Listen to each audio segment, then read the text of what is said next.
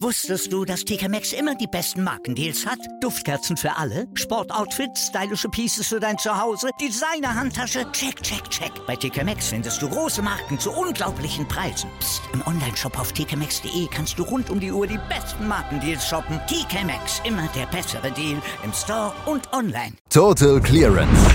Der Snooker-Podcast mit Andreas Thies, Christian Ömicke und Kati Hartinger auf meinsportpodcast.de. Beilangling und die Seniorengang, das wäre die wohl sinnvollste Überschrift für die ersten vier Qualifikanten der Q-School. Und damit herzlich willkommen zu einer Sommerpausen-Sonderausgabe von Total Clearance auf meinsportpodcast.de. Und ja, wir müssen ein bisschen über die Neuzugänge auf der Tour reden. Wobei ganz neu sind die nicht. Und damit begrüße ich erstmal Kathi Hartinger bei mir. Hallo Kathi. Hallo Christian, ja, da sind wir wieder, oder? Zwischen den Jahren quasi. Ne? Es ist diese Zeit in der Snookerwelt, wo wir eigentlich nicht wissen, ist es schon die neue Saison oder noch die alte. Wir haben die Q-School und wir sind voll im Traditionsbereich wieder drin, wie letztes Jahr auch. Man muss erst über 80 sein, damit man da gewinnen kann. Anders geht's kaum. Das ist schon wirklich bezeichnend und jetzt können wir auch wieder ganz langsam am besten sprechen und laut und deutlich, damit uns die drei Senioren des Tages auch verstehen können. Ja, fünf, ganze fünf Q-School-Turniere gibt es ähm, noch in diesem, in dieser Sommerpause. Also das erste ist jetzt gelaufen, zwei weitere dann noch in Sheffield und dann noch zwei in Asien. Aber ja, der Trend geht irgendwie nicht nur zu Ex-Profis, sondern tatsächlich auch irgendwie zu älteren Leuten, ne? Wenn man es mal so ein bisschen vorsichtig formulieren möchte. Wir hatten in der letzten Saison ähnliche Situationen. Ich meine, was haben sich da für Spieler durchgesetzt? Ne? Michael Judge, Barry Pinches, Alfie Burden, Peter Lyons und ja, jetzt haben wir das erste Q-School-Event und wir, wir reden über Spieler wie Rod Lawler und Fergal O'Brien, ähm, die zusammengenommen 100 Jahre alt sind. Ja, und trotzdem freuen wir uns, weil Rod Lawler ist wieder auf der Main Tour. Ein Jahr lang haben wir ihn vermisst und wir haben uns gefreut über jedes Turnier, in dem er trotzdem dabei war, über die Aufrückliste. Und jetzt ist er wieder richtig am Start. Rod Lawler wird das Feld wieder aufmischen. Er wird uns begeistern mit seinem mitreißenden Hochgeschwindigkeits-Snooker.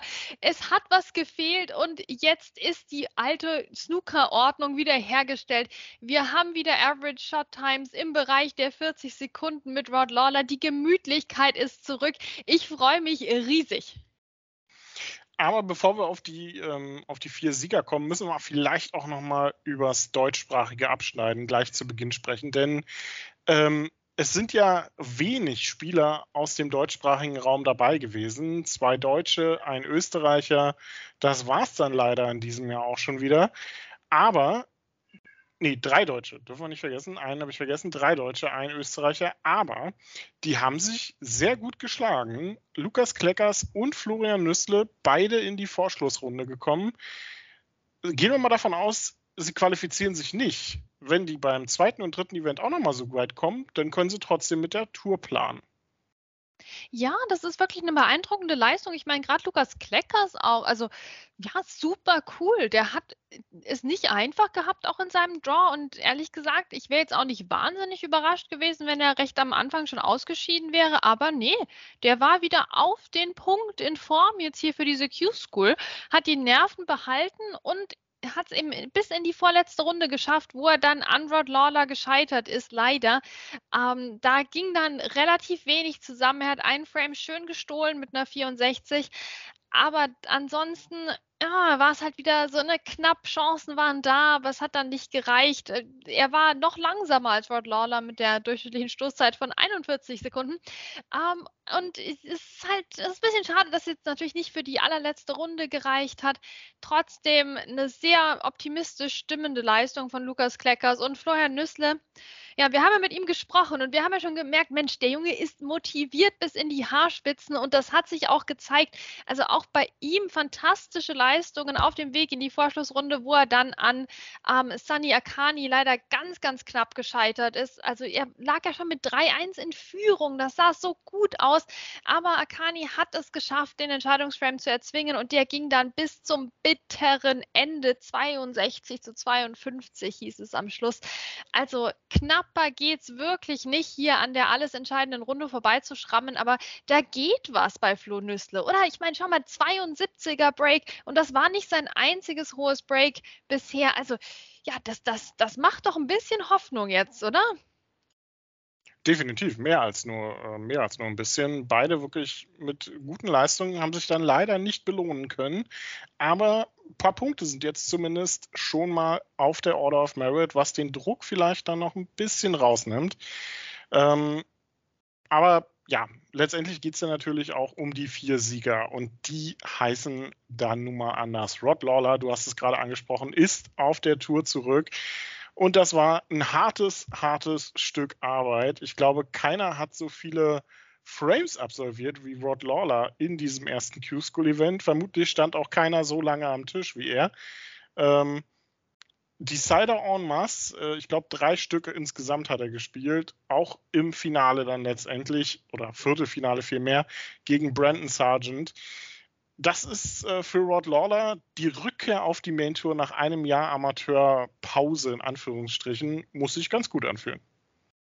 Oh, natürlich. Und das fühlt sich auch gut an für seine zahlreichen Fans, ja. Also jetzt haben wir doch wieder Chancen, hier Rod Lawler beim European Masters in Fürth zu treffen. Mensch, also das wäre eine schöne Autogrammstunde. Ich hoffe, das klappt. Drücke jetzt schon die Daumen für die Qualifikation. Aber ja, was hat der Mann gearbeitet? Also er macht sich's halt auch nicht leicht, ne? Ähm, es war auch wieder ein Entscheidungsframe, der ihn jetzt hier durchgetragen hat, den er aber auch wieder klar gestaltet hat. Also der Rod Lawler, der hat diese Coolness in den Entscheidungsframes. Ich weiß gar nicht, woher das kommt. Vielleicht von seinem, von seinem Ruhepuls von 15. Na, der, das kann der einfach. Der kann sich da durchsetzen und ja, das ging jetzt zulasten von Brandon Sargent, den ich auch sehr gerne eigentlich da wieder gesehen hätte. Ne? Also so ist ja jetzt nicht. Das ist ja das Problem in der Q-School. Ähm, man freut sich mit dem einen und gleichzeitig ist halt jemand anders wieder der Leidtragende, der jetzt hier ganz, ganz knapp gescheitert ist. Also so läuft das leider, aber Rod Lawler, der kann dieses Business richtig gut und wird sich jetzt aber auch freuen, dass er jetzt wieder zwei Jahre Ruhe hat vor der Q-School. ja, zwei Jahre Ruhe, die hat auch Fergal O'Brien erstmal und ähm, das wäre ja eine Story gewesen. Ich, ich schätze mal, Fergal O'Brien wäre auch so jemand gewesen, der die, der, wenn er es jetzt nicht geschafft hätte, sich direkt wieder zu qualifizieren, auch seine Karriere beendet hätte. 50 Jahre alt seit 1991 ununterbrochen auf der Tour, jetzt das erste Mal runtergefallen und sofort wieder das Ticket zurückgeholt und das auch sehr souverän. Ne? Also Fergal O'Brien in dieser gesamten Woche sehr stark unterwegs gewesen, eigentlich nie so wirklich gefährdet, vielleicht so ein bisschen gegen Liam Davies, aber ansonsten wirklich sehr souverän gemacht und auch gegen Rory McLeod im Finale dann sehr klar gewonnen. Ja, und Fergal ist ja auch nicht der schnellste Spieler jetzt auf der Tour, im Vergleich zu Rory McLeod schon, aber an sich jetzt nicht. Trotzdem war er der erste Qualifikant dieses Jahres. Also derjenige, der es am schnellsten geschafft hat, direkt wieder zurück zu hüpfen auf die Tour mit seiner jugendlichen Energie und Lebensfreude, Fergal O'Brien. Ähm, ein absoluter Traum, auch das für Snooker-Nostalgiker. Ja, ich meine, der Mann ist äh, länger Profi jetzt, als ich schon überhaupt auf diesem Planeten bin. Also das ist, das ist schon ein bisschen ähm, beeindruckend, finde ich. Trotzdem, es war auch für ihn natürlich nicht leicht und auch dieses äh, Q-School-Finale zwischen Rory McLeod und Fergal O'Brien kam jetzt relativ weit ohne größere Break-Highlights aus. Also das höchste Break war die 59 von Rory McLeod. Also wir sehen schon auch in diesem Q-School-Format, die beackern sich sehr. Dass es überhaupt in dem Match schon zwei Breaks von mehr als 50 Punkten gab, ist schon fast eine Rarität. Also das ist ein äh, Kampf bis aufs Letzte in dieser Q-School. Das merkt man immer wieder. Das merkt man an den Stoßzeiten. Gut, in dem Match wäre das jetzt nicht aufgefallen, aber in vielen anderen. Ähm, und man merkt es an, dem, an der Abwesenheit von größeren Breaks. Also das ist was ganz Besonderes einfach. Und Fergal O'Brien hat ja auch mal gesagt, ja, ihr werdet schon merken, wenn ich äh, meine Karriere beende, denn dann werde ich tot sein. Ja, also das, das hat er jetzt hier ähm, beeindruckend quasi durchgezogen ne? und, und hat sich jetzt hier direkt wieder zurückgespielt auf die Tour. Also jemand, der noch voll dabei sein möchte ähm, und der sich jetzt auch wieder zwei Jahre neu verdient hat. Und das absolut. Ähm, kann man nicht anders sagen. Fergal O'Brien wirklich sehr gut unterwegs gewesen diese Woche. Im Überraschungsviertel oder zumindest im nicht ganz so groß prominent besetzten Viertel hat sich am Ende Andy Lee durchgesetzt. Mm, Im Finale mit 4 zu 2 gegen Luke Simmons. Aber das war von Anfang an so ein bisschen das offenste Viertel. Wirklich ein bisschen Losglück gehabt, auch der gute Mann aus Hongkong, wobei ich jetzt seine Leistung damit nicht unter den Scheffel stellen möchte. Aber auch er war schon mal auf der Tour. Also einen neuen Spieler kriegen wir mit ihm auch nicht. Ja, und trotzdem hat er nicht wirklich einen bleibenden Eindruck hinterlassen, wenn wir mal ehrlich sind, ja. Ähm, du sagst, das Viertel war offen, das stimmt das ist jetzt eben nicht das Viertel, wo wir jetzt wahnsinnig feiern, weil wir sagen, ah, den kennen wir doch schon, da verbinden wir eine Million schöne Momente mit. Ähm, gleichzeitig war er auch schon mal auf der Tour, das heißt, so den, den äh, Nachwuchsbonus bekommt der gute Herr Lee auch nicht.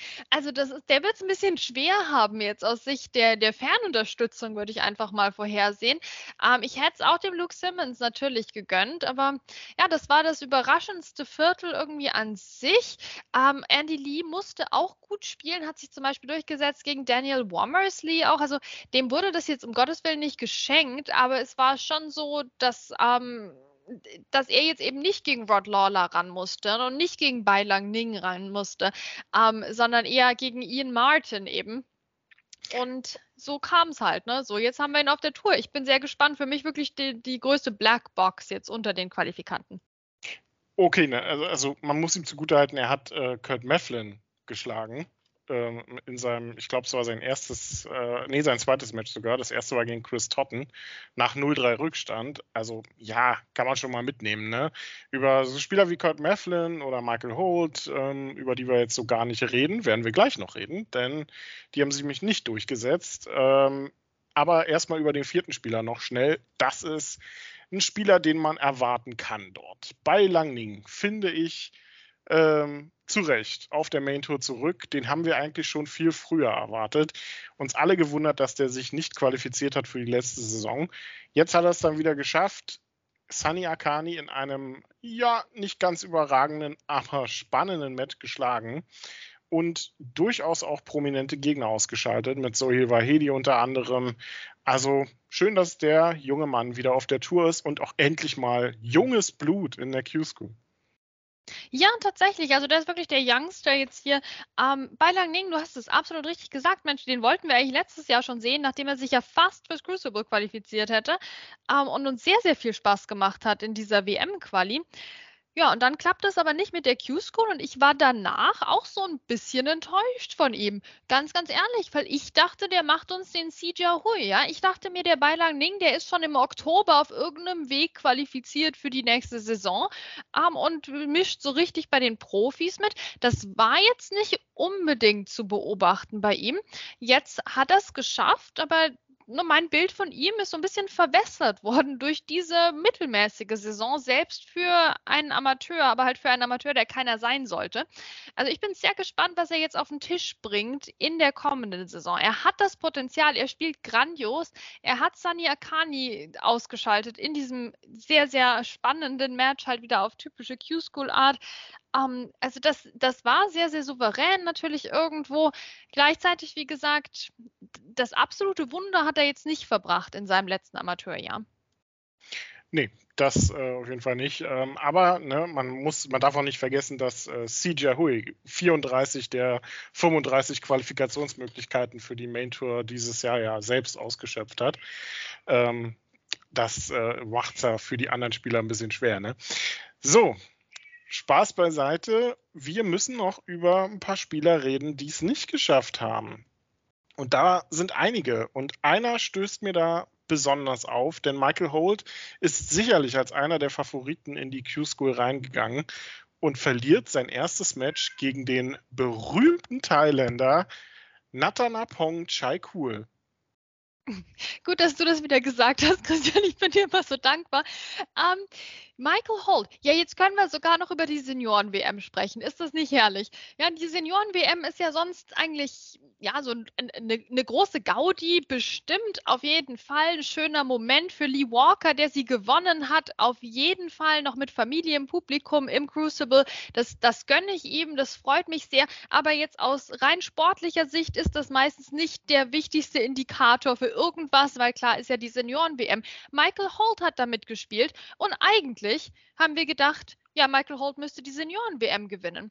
Hat er nicht. Keine gute Performance, sehr schnell wieder raus, seltsam. Ja, dann Michael Holt natürlich in der Q-School dabei. Und dann dachten wir uns, ja, Michael Holt muss ja die Q-School in Event 1 hier in Grund und Boden spielen. Hat er wirklich auch nicht gemacht.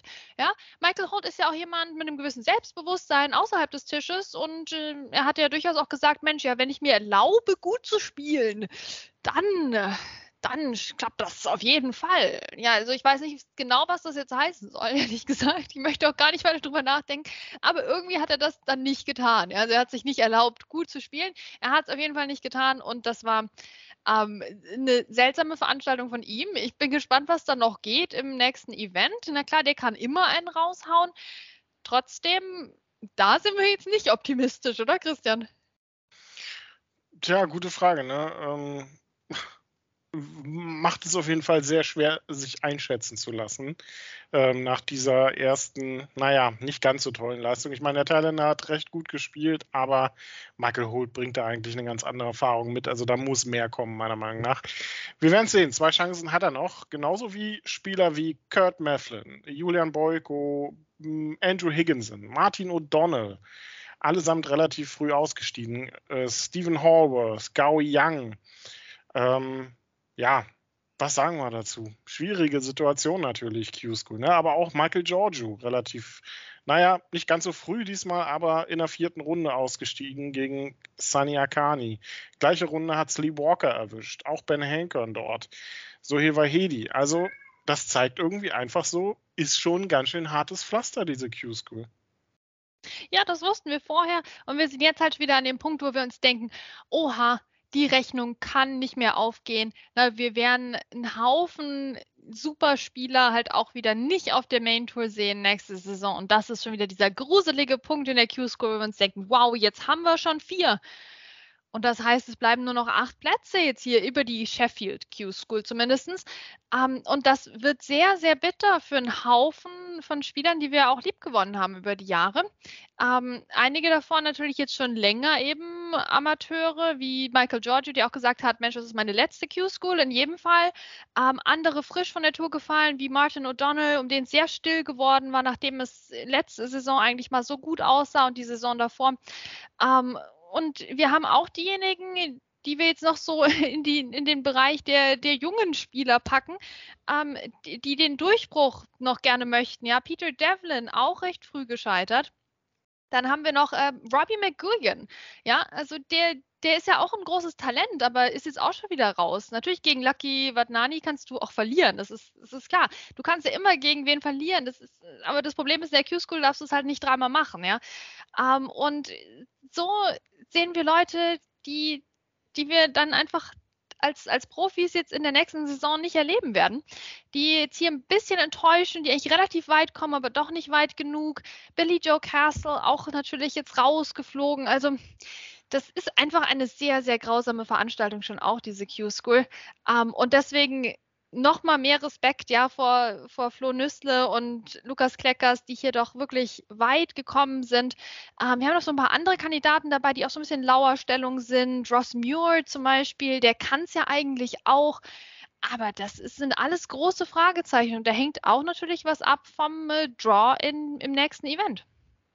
Ja, man könnte unendlich viele weitere Namen noch nennen. John Maddox, ne? Aaron Hill, ähm, Daniel Wells, ja auch immer noch Amateur, darf man auch nicht vergessen. Und auch Ben Mertens, irgendwie auch so ein Spieler, den man seit Jahren eigentlich auf der Uhr hat. Ähm, auch noch unfassbar jung natürlich, der hat noch Zeit, aber der schafft es auch nicht, sich zu qualifizieren für die Main Tour. Immer nah dran, aber irgendwie so richtig reicht es nicht. Also es ist schwer und wir haben noch drei weitere Gelegenheiten, äh, noch drei, äh, noch zwei weitere Gelegenheiten und dann auch noch die asiatische Q-School. Also noch einige Möglichkeiten für ein paar Spieler sich zu qualifizieren. Acht Plätze werden noch vergeben. Die ersten vier gingen an Rod Lawler, Fergal O'Brien, Eddie Lee und Beilang Ning. Das war's von uns für heute bei Total Clearance auf meinsportpodcast.de. Wusstest du, dass TK Maxx immer die besten Markendeals hat? Duftkerzen für alle, Sportoutfits, stylische Pieces für dein Zuhause, Designer-Handtasche, check, check, check. Bei TK Maxx findest du große Marken zu unglaublichen Preisen. Psst. im Onlineshop auf tkmaxx.de kannst du rund um die Uhr die besten Markendeals shoppen. TK Maxx, immer der bessere Deal im Store und online. Was zum Teufel, du Bastard? Du bist tot, du kleiner Hundeficker. Und dieser kleine Hundeficker, das ist unser Werner. Ein ganz normaler Berliner Kleinstkrimineller, der dann aber im Knast das Ding seines Lebens dreht. Una Fantastica Risetta Perla Pizza. Er klaut seinem Zellengenossen ein Pizzarezept. Aber nicht irgendeins. Und mit dem eröffnet Werner dann die beste Pizzeria Berlins. Doch Werners Glück ist nur von kurzer Dauer. Denn es hagelt Probleme. Werners Pizzaparadies. Erstmals großes Kino- und Podcast-Format. Mit fetter Starbesetzung. Alina But, Kida Ramadan, Edin Hasanovic, Oliver Koritke, Ralf Richter, Ben Becker, Winfried Glatzeder, Anna Schmidt und viele mehr. Abonniert die Scheiße. Jetzt macht schon, mach! Total Clearance. Der Snooker-Podcast mit Andreas Thies und Christian Ömicke auf meinsportpodcast.de.